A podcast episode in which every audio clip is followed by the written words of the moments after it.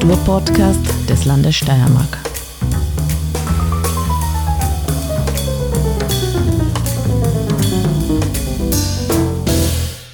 Ja, hallo beim Kunstfunken, dem Kulturpodcast des Landes Steiermark.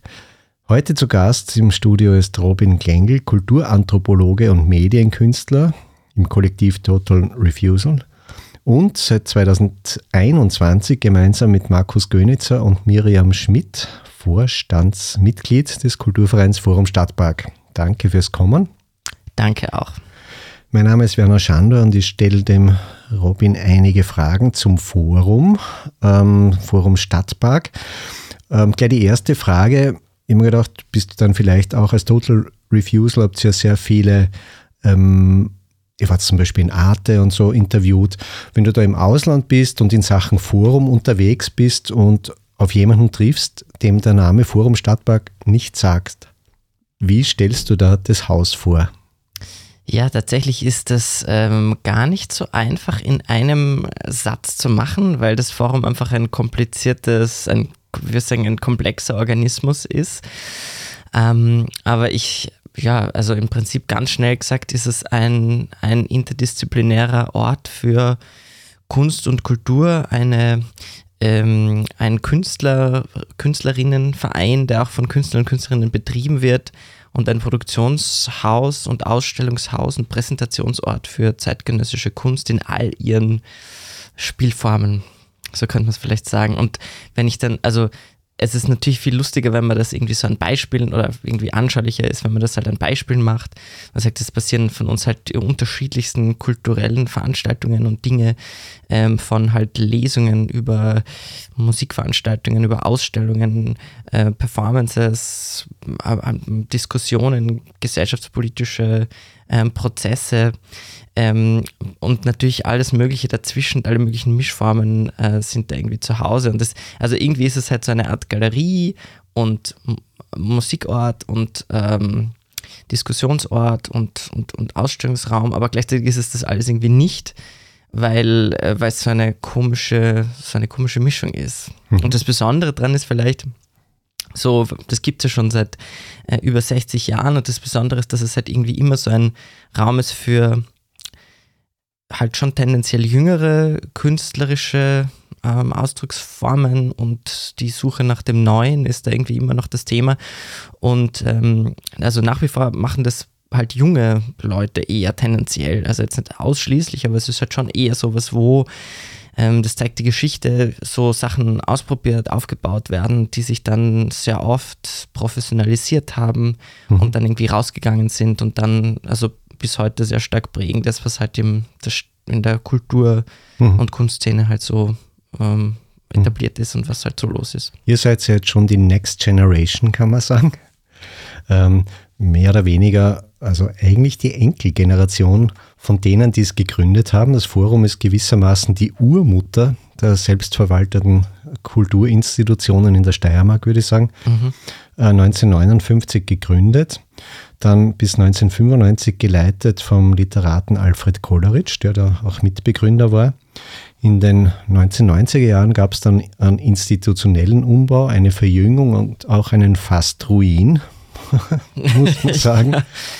Es waren dramatische Jahre, in den beiden, also in dieser Zeit war ich zum Beispiel als Literaturreferent im Forum und in den Nullerjahren ähm, gab es dann so die Konsolidierungsphase unter Anton Lederer, Bernhard Wolf, Carola Peschel und äh, unter Heidrun Primas in den letzten zehn Jahren ungefähr dann wieder künstlerische Schärfung des Profils. Und jetzt, seit 2021, ist jetzt euer Team äh, da am Ruder. Habt ihr im Vorstand und im Programmteam so eine Art Mission Statement, weil du gesagt hast, immer junge Positionen. Was sind jetzt äh, junge Positionen? Also ähm, genau, das Forum, ähm, also das Programm vom Forum wird gestaltet, vielleicht hole ich ganz kurz mhm. aus, äh, vom äh, dem äh, Gremium des Programmforums. Also die müssen sich alle zwei Jahre so zur Wahl stellen, dem Verein. Der Verein wählt quasi die Leute, die das, die das leiten, die das Programm gestalten. Und das, äh, das sind einerseits wir drei vom Vorstand drin und andererseits die sieben Spartenbeauftragten. Das ist irgendwie ein bisschen altmodische Logik, aber Leute, die halt das den verschiedenen Bereichen, also Literatur, Architektur, Musik, Gesellschaftskritik und so weiter und so weiter kommen, mhm. ähm, die dann zusammensitzen, gemeinsam das Programm aufteilen und, und also bestimmen, was da halt so passiert. Und ähm, eben glücklicherweise ähm, sind da auch lauter, also meines Erachtens natürlich sehr toll, spannende Leute drinnen, die jetzt da Programm machen. Ähm, also äh, neu ab seit, äh, also mit uns gemeinsam begonnen hat zum Beispiel eben der im Literaturbereich der Fista Umwanza Mujila, der ähm, halt so selber aus dem, ähm, also im Kongo geboren ist und natürlich ganz viele äh, Verbindungen hat so zur Literatur der schwarzafrikanischen Diaspora und da jetzt irgendwie schon sehr viel ähm, so Akzente gesetzt hat, seit er irgendwie das Programm halt macht, aber auch lokal interessiert ist. Ähm, oder die Sarah äh, Huber, die also gleich das jüngste Mitglied des Programmforums jetzt ist, die ähm, äh, also einen, einen, einen, feministischen Schwerpunkt setzt und halt so diese im, im Rahmen von ihrer Sparte Gesellschaftskritik, Gesellschaftspolitik ähm, so den Begriff der Sorge und den Begriff der, also auch des Pflegen und diese, diese, diese äh, Frage der sorgsamen Gesellschaft irgendwie thematisiert. Also das sind irgendwie so jetzt so beispielhafte Akzente, die jetzt da sind. Gibt es da so ein Dach? Was uns, was, oder? genau, also was, was uns aber, also es gibt einerseits halt diese Sparten, die alles so ein bisschen ein, äh, eine eigene Handschrift haben, was wir auch toll finden. Und andererseits war es uns aber wichtig, oder so die, das Erkenntnis der Beobachtung der letzten Jahre, ich, mach, ich bin ja auch jetzt schon länger im Verein aktiv, war, dass, ähm, dass das schon dann am spannendsten ist, wenn halt diese Leute, die aus verschiedenen Richtungen im Forum aktiv sind, wenn die gemeinsam an Themen arbeiten und gemeinsam sich Sachen überlegen. Das heißt, wir haben beschlossen, einen recht, ähm, einen inhaltlichen, recht starken Akzent zu setzen. Das Forum Stadtpark äh, wird sich in den nächsten Jahren immer Untertitel geben, mhm. so um so ein bisschen das äh, so, so, so ähm, programmatisch vorzugehen, vorzugeben, was so, worum es so gehen soll. Wir haben uns dieses Jahr äh, Forum Stadtpark Zentrum für Sicherheit genannt, was irgendwie mhm. sehr lustig ist, weil man da halt irgendwie eher so einen, weil es so einen polizeilichen Beigeschmack hat. Und wir haben gesagt, wir wollen das aber ganz anders befühlen natürlich. Mhm und ähm, gestalten jetzt gerade das erste Jahresprogramm zu dem Thema, wo sich die verschiedenen, also verschiedene Leute aus den verschiedenen Bereichen mit dieser Frage beschäftigen. Was macht uns eigentlich sicher? Was könnte uns eigentlich Sicherheit geben? Welche Arten von absurden Sicherheitsvorstellungen haben wir im Kopf? Welche Sicherheit müssen wir wegwerfen? Welche Sicherheiten sollten wir eigentlich, was ist das eigentlich? Können wir mit dem Begriff eigentlich was anfangen? Müssen wir Sicherheit bekämpfen oder müssen wir Sicherheit aufbauen? Also diese ganzen Fragen interessieren uns halt und Müsste eigentlich ein gutes Thema sein, um Sponsoren zu finden. Ne? es ist lustig, ja. Ich meine, die Art und Weise, wie wir das Thema verhandeln, ist halt, ist halt schon recht anders. Also wir mhm. hatten jetzt gerade ähm, also im, im Mai das erste größere interdisziplinäre Projekt. Also wir mhm. machen auch gemeinsam Dinge und das war äh, eine Kindersicherheitsmesse. Also da ging es um diese Frage der, was noch einmal lustiger ist, mhm. nicht nur was ist Sicherheit und so, sondern was ist eigentlich die Sicherheit von Kindern. Mhm. Und wie absurd ist das eigentlich, dass wir einerseits diese vor allem halt unsere Kinder so, so eigentlich sehr, sehr, also die Sicherheit der, die sind, das ist eigentlich wahnsinnig wichtig. Ne? Und, es, und es gibt ähm, ganz viele Vereine, die sich damit beschäftigen, mit der Kindersicherheit und, und, und alle möglichen Produkte und alle möglichen, also der Diskurs ist da irgendwie ganz stark. Und auf der anderen Seite also, naja, wir ruinieren halt gerade recht den Planeten, übergeben den nächsten Generationen einen ziemlich kaputten Planeten, wo Sicherheiten überhaupt nicht gegeben sind, sondern wo es halt immer üblicher wird. Das merkt man ja jetzt schon, dass Extremwetterlagen und keine Ahnung, was für, was für biblische ähm, ähm, Plagen die, die, die, die Sicherheitslage eigentlich gefährden und wir übergeben eigentlich eine komplett beschädigte Welt der nächsten Generation. Und also wie geht sich das eigentlich aus? Wie absurd ist dieser, dieser Zustand, dass wir einerseits Kindersicherheit so heiligen und auf der anderen Seite eigentlich, also es ist eigentlich allen vollkommen egal. Sicherheit im Kleinen, total, ja. ja genau. Totale Verunsicherung im Großen. Also wir hatten da einen großen Spaß, uns an diesem, mhm. an diesem absurden Themenfeld irgendwie mhm. abzuarbeiten und haben da jetzt gerade so eine sehr, sehr skurrile Ausstellungsmesse uns mhm. ausgedacht. Also das war jetzt mal der erste, der erste Aufschlag so gemeinsam. Klingt sehr erfrischend. Was kommt dann in den nächsten zwei, drei Jahren noch so auf die äh, Leute zu? Also das nächste Thema, das uns nächstes Jahr beschäftigen wird, weiter in die Zukunft, naja, können wir auch noch diskutieren, warum nicht. Das nächste Thema, was uns interessiert, ist äh, das Thema der Ohnmacht. Mhm.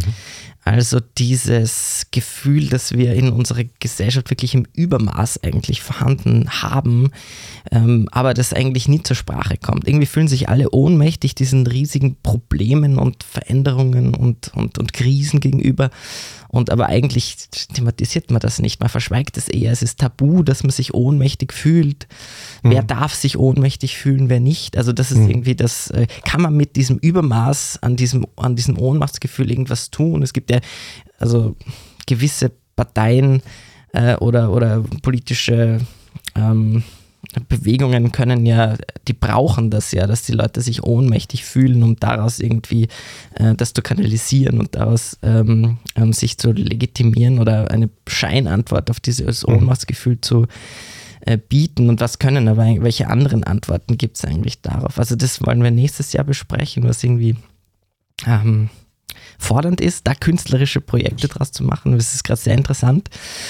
Und im Jahr darauf äh, vermutlich wollen wir da dieses, dieses ähm, das Thema des, des Wenigers, des Reduzierens äh, irgendwie thematisieren, was uns insofern interessiert, weil irgendwie ist es klar, äh, also rein gesellschaftlich, rein von dem CO2 und, und Ressourcenverbrauch und so weiter, geht es darum, dass wir irgendwie reduzieren, so als Gesamtes gesehen.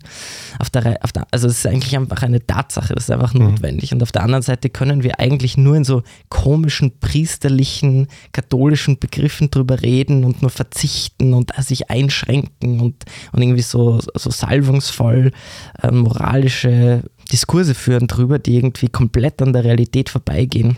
Und da geht es, also genau, da sind wir noch am Begriffe suchen. Wie nennt man das denn eigentlich? Wie, wie, wie spricht man denn eigentlich besser als verzichten oder, oder, oder, oder reduzieren oder sich zurücknehmen? Also das sind alles so, so seltsame Begriffe, durch die wir uns da gerade durcharbeiten. Mhm.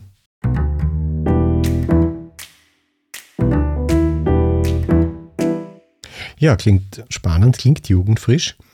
Führt mich vielleicht eh zur Frage, ja, weil ähm, ich habe immer gedacht, oder aus meiner, aus meiner Sicht heraus sind so Institutionen wie das Forum Stadtpark, aber auch der Steirische Herbst eigentlich ähm, irgendwie Städten der Veränderung, die einhergeht, oft auch mit einer adoleszenten Lebensphase, wo man sich sozusagen neu settelt. Ja. Und im Forum ist dieser Transformationsprozess wirklich in Progress. Und am Anfang der Gründung vom Forum ähm, vom Forum Stadtpark war so eine, eine Modernitäts-, eine Freiheitsschneise in einem ziemlich kleingeistigen, kleinkarierten Grazer Kulturleben. Also ich kann mich erinnern, die Kulturjournalistin Gisela Bartens hat gesagt, das war so der Lichtblick, das war der Ort des Durchatmens, wo man einfach hingegangen ist und moderne Kunst erleben konnte. Das war ein Lebensgefühl äh, und nicht nur ein Kunstproduktionsort. Ja. Mittlerweile ist die Gesellschaft offener worden, auch ratloser. Die Probleme sind aber nicht weniger geworden. Ähm, was soll Kunst für die Gesellschaft leisten? Also in den 60er Jahren war sozusagen die Öffnung des geistigen Raums. Was kann jetzt eure Kunst, eure Sparten, eure interdisziplinäre Arbeit, was kann die der Gesellschaft bringen?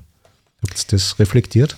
Ja, also natürlich reden wir über diese Fragen sehr viel. Ich glaube, es ist tatsächlich irgendwie eine andere Rolle, weil ähm, ich meine, man braucht sich ja nur meine, also mein, das, das künstlerische Feld anschauen, in dem ich jetzt bin, vielleicht mhm. verglichen mit dieser Nachkriegsgesellschaft, die irgendwie halt sehr, also in einer sehr äh, geschlossenen Gesellschaft gelebt hat, aber wahrscheinlich um ein vieles, ein vieles, viel höheres Maß an halt wie Abgesichertheit und es gab genügend Jobs und es gab genügend Möglichkeiten irgendwie und jetzt ist es halt, also dieses Prekaritäts, ähm, diese Prekaritätszustände sind halt irgendwie etwas, was das Feld total prägt und total, also das ist zu groß, um das zu ignorieren, dass, ähm, ja, das ist deswegen auch dieses erste, dieses erste Thema, weil es uns halt selber irgendwie auch alle betrifft. Ne?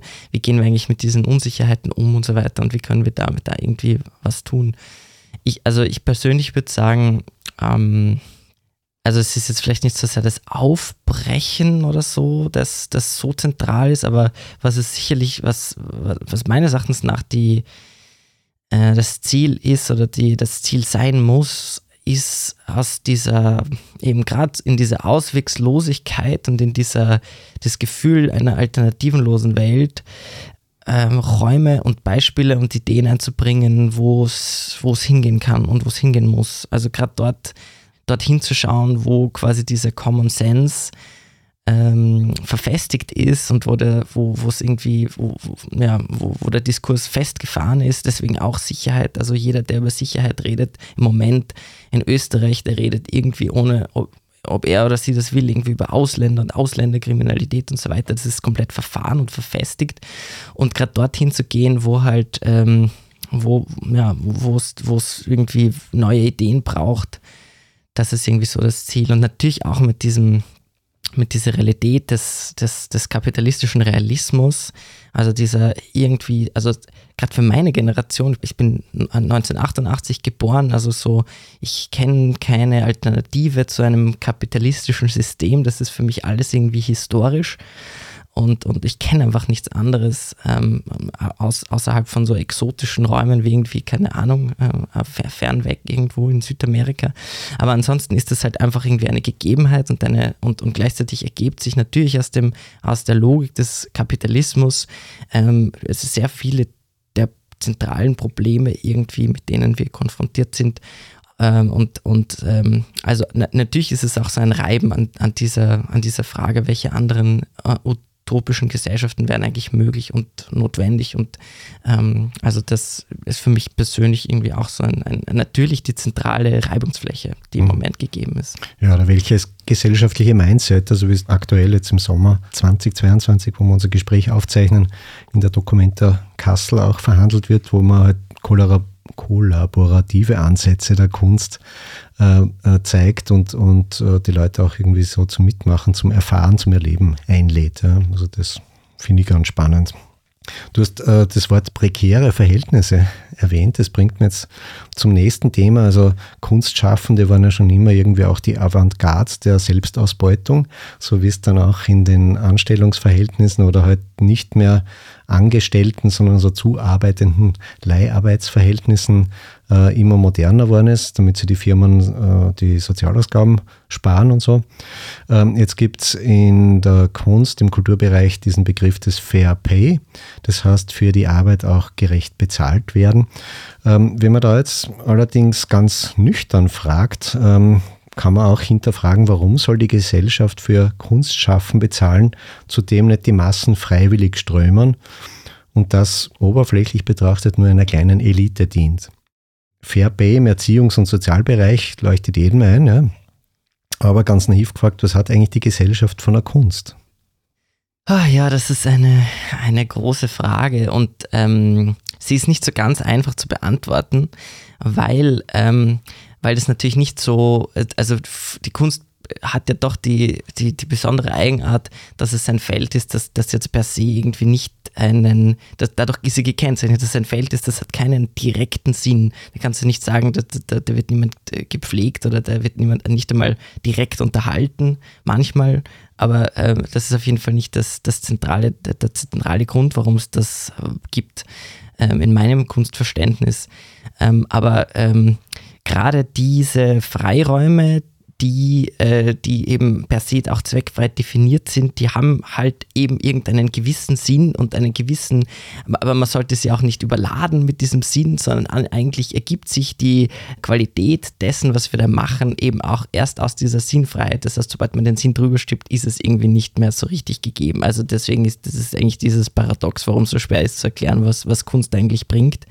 Ich persönlich bin schon der Meinung, dass dass es zwar gut und notwendig ist, dass es quasi sowas gibt wie künstlerische Nischen oder so, das heißt wirklich spezielle Räume, die jetzt, wo das, wo das nicht das oberste Ziel ist, dass das jetzt alle Leute sehen, sondern wo es um die Vertiefung geht und um, um die ähm, Ausdifferenzierung, weil dort halt eben auch Neues entwickelt werden kann, irgendwie in der Tiefe. Ähm, aber das gilt natürlich nicht alles für alles. Natürlich bin ich der Meinung, dass sich die Kunst- und Kulturschaffenden die Fragen stellen müssen, ähm, für wen machen sie das eigentlich und für wen ist das irgendwie gut und wichtig und für, für welche Schichten und wie kann man das erweitern und wie kann man das äh, vergrößern. Und ich kann jetzt irgendwie nur aus, meiner, aus meinem Umfeld sprechen, dass das irgendwie schon, das ist ein großes Thema, wie, wie welche Formate gibt es, welche Formate ähm, können, interessieren Leute und so weiter. Also diese Suche, und glaube ich, da sind wir in einem Moment, ähm, wo gerade sehr vieles auch in Frage gestellt wird. Also gerade das machen wir ja irgendwie auch, mhm. zu spielen und zu experimentieren mit, mit ungewöhnlichen Dingen und mit diesen Fragen, wie kann man jetzt ähm, populäre Formate sich ausdenken, die einfach, äh, die einfach für viele Leute irgendwie interessant sind. Also und wie kann man weggehen aus diesem reinen Nischendasein? Obwohl das nicht überall so ist. Das mhm. Forum Stadtpark ist ja auch eigentlich sehr breit aufgestellt. Wir haben ja unglaublich viele verschiedene Leute, die zu uns irgendwie mhm. kommen und wir haben eigentlich sehr gut besuchte mhm. Veranstaltungen. Aber trotzdem ist das etwas, mit dem wir uns natürlich auseinandersetzen. Deswegen auch diese Suche nach also der Kindersicherheitsmesse ist eben das, der mhm. Versuch immer mal keine ganz klassische Ausstellung mhm. zu machen, sondern eigentlich ein sehr, ein sehr humorvolles, also Humor ist natürlich immer eine Möglichkeit irgendwie, um das zu erweitern oder auch haben halt zu brechen mit dem, was man irgendwie erwartet oder auch Provozierendes zur Verfügung zu stellen, etwas, was irgendwie Leute anregt ähm, und, und, und damit irgendwie auch interessiert. Oder ihr, ihr arbeitet ja als Total Refusal auf eine Travestie-Art, subversive Art mit ähm, Computerspielen, Videospielen. Also spricht da sozusagen ein Klientel an. Ja, genau, also es ist das genau dasselbe, dasselbe Grundgedanke, mhm. dass, äh, dass dieses Massenmedium Videospiel, das, wo ungefähr zwei bis drei Milliarden Menschen auf der Welt irgendwie diese Spiele spielen, dass das natürlich auch den Raum öffnet für interessante, populäre Formate und äh, also mhm. auch also dieses wenig beackerte Feld irgendwie zu bedienen. Also es ist eigentlich der, einer der zentralen ähm, Gründungsgedanken für Total Refusal eben genau da ein, ein neues, neue Formate zu finden und interessante Dinge zu machen, die dann eben äh, auch viele Leute begeistern können, was uns irgendwie auch gelingt durchaus mhm. mit diesen Computerspiele-Formaten. Genau. Zurück zum Forum Stadtpark. Jetzt zuerst habe ich gefragt, was ähm, kann die Kunst für die Gesellschaft tun? Und jetzt umgekehrt die Frage, äh, was kann die Gesellschaft für die Kunst tun? Also Gesellschaft im Sinne dann der öffentlichen Hand, der Politik, der Verwaltung. Gibt es da was, wo ihr euch wünscht, äh, gewisse Form der Unterstützung, äh, andere als nur monetäre und dass man euch in Frieden lässt? Ähm, ja, einerseits das in Frieden lassen ist tatsächlich wichtig, weil also ich finde gerade diese Frage mit was, was bringt es jetzt und was, äh, mhm. die, ist, äh, die ist einerseits wichtig und notwendig, aber die ist andererseits irgendwie auch gefährlich, mhm. weil natürlich ähm, kann nicht jedes Format zu einem populären Format werden und sollte es irgendwie auch nicht. Ähm, und diese reine Quantifizierung von ähm, ähm, Kunst und Kultur, wie es ja in den letzten Jahrzehnten irgendwie auch doch zum Teil auch üblich geworden ist, ähm, das halte ich halt schon auch für super gefährlich, weil das halt, ähm, weil das halt wirklich nicht das Einzige ist, was halt Kunst äh, leisten kann. Und also vor allem sollte man nicht irgendwie dahin fallen, dass man dann irgendwie nur mehr das macht, was quasi die Marktforschung oder die, ähm, die Marktanalyse irgendwie sagt, weil dann sind wir irgendwie an einem komplett toten Punkt, wo die Kultur nur mehr Dienstleister ist irgendwie und äh, Unterhaltungsmaschine und ich glaube, das interessiert mich jetzt auch überhaupt nicht. Also ein Stück weit finde ich in Ruhe lassen ist schon ein guter Ansatz. Aber auf der anderen Seite, auch wenn wir an und für sich in Österreich grundsätzlich natürlich auf einem hohen Niveau meckern, aber dieser Fair Pay-Prozess ist etwas, was wir natürlich sehr toll finden, dass es grundsätzlich das Bekenntnis gibt, dass Arbeit in diesen Bereichen, wenn sie schon gefördert wird, auch gut bezahlt oder angemessen, einigermaßen angemessen bezahlt werden sollte. Also das ist etwas, was wir schon sehr stark versuchen äh, zu kommunizieren und zu, da sind wir sehr begeistert, dass es gerade dieses Bekenntnis gibt, eigentlich auf allen Ebenen in Österreich, dass das irgendwie ähm, wichtig ist auf der Agenda, weil wir halt einfach alle massiv unterbezahlt sind. also es, ist, es ist halt tatsächlich ähm, frustrierend, ähm, wenn man sich anschaut, wie da halt die Lebensrealitäten sind. Auch wissend, dass das natürlich, also in dem Feld natürlich auch ein Privileg ist, weil man sich auch mit, weil das auch sehr viele Qualitäten mhm. mitbringt. Aber es gibt halt einfach, gerade der negative Aspekt dessen ist natürlich das, dass es halt ein bisschen wenn es halt schlecht finanziert ist, dann ist es immer halt auch nur für Leute erschwinglich, das zu machen, die jetzt nicht schon von vornherein sehr prekär sind. Also gerade mhm. die Leute aus dem Feld, die nicht aus Familien kommen, wo es jetzt viel Rückhalt gibt, das ist jetzt halt so meine Beobachtung aus meinem Feld, die sind halt dann schon sehr oft besonders gefährdet, halt in einem permanenten Stress zu leben, mhm. weil es halt einfach ähm, unsicher ist mhm. und schlecht bezahlt ist und mhm. chronisch mhm. Probleme mit sich bringt. Das heißt, und das, die Gefahr, also das sieht man auf vielen Kunsthochschulen ja zum Beispiel auch, dass äh, die Kunst halt zu so einem Elitenphänomen wird, wenn sie nicht ausreichend gefördert wird, weil das sich dann halt nur die Reichen leisten können, ihre Kinder dorthin zu schicken.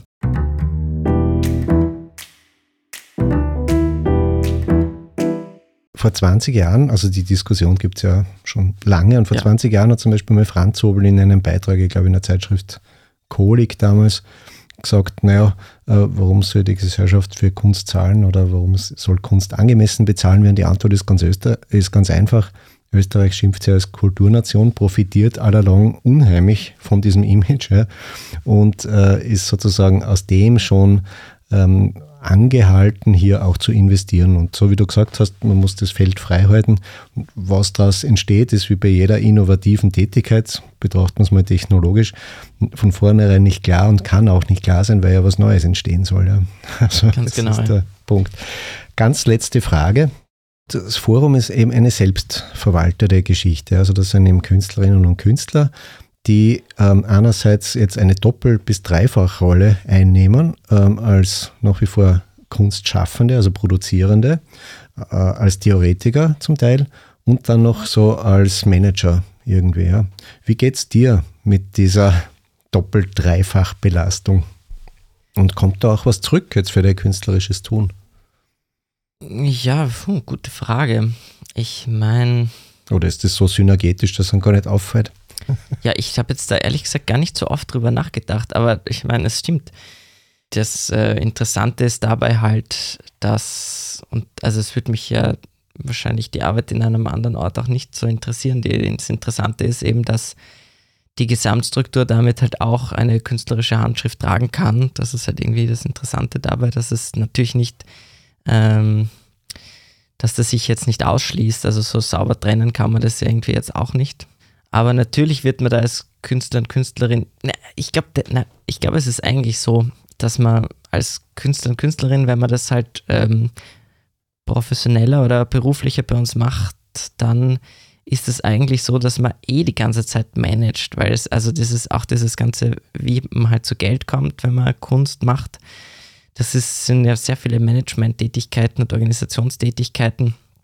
Also keine Ahnung, das ist wirklich weit weg von dem, Künstler-Image, das man vielleicht irgendwie in den 80er Jahren noch hatte, mit Leuten, die halt einfach nur Lebe, Lebemänner und Lebefrauen sind und irgendwie ähm, irgendwas 80er. Absurdes machen und, und, und, und, und, keine Ahnung, sich um nichts scheißen, sondern ähm, weil wir halt alle prekär sind, müssen wir uns ständig um Gelder bemühen und wir müssen halt sind irgendwie auch Teil dieser Förderungsmaschine. Wir müssen sehr viele E-Mails schreiben, wir müssen unsere Anträge schreiben. Ich meine, das sind alles Sachen, die muss eh jeder Künstler und jede Künstlerin zwangsweise, was ich jetzt nicht gut finde, aber das ist, das ist halt die Realität einer Künstlerin im, im, im, Jahr 2022, dass man diese Sachen irgendwie eh machen muss. Das heißt, Insofern, ihr macht es sozusagen dann für euch plus dann noch fürs Haus und die ja, Tätigkeit ist eigentlich ein, eh. Ein bisschen ist das leider so, ja, wahrscheinlich. Ähm, ja, aber ich meine, das Reizvolle ist halt, ähm, dass man halt hier die Möglichkeit haben, halt eben einen Raum zu gestalten und die Logik, wie dieser Raum funktioniert, dass wir die gestalten können. Und sonst ist man halt als, ähm, als Künstler und Künstlerin immer irgendwie raumlos unterwegs und ähm, muss sich halt der, der, den anderen Logiken unterordnen und so kann man halt selber irgendwie was aufbauen. Das ist halt irgendwie das Reizvolle dabei. Mhm. Ja, dann sage ich alles Gute, viel Spaß beim Gestalten. Bin gespannt auf die kommenden Programme und Danke fürs Kommen. Danke fürs Gespräch.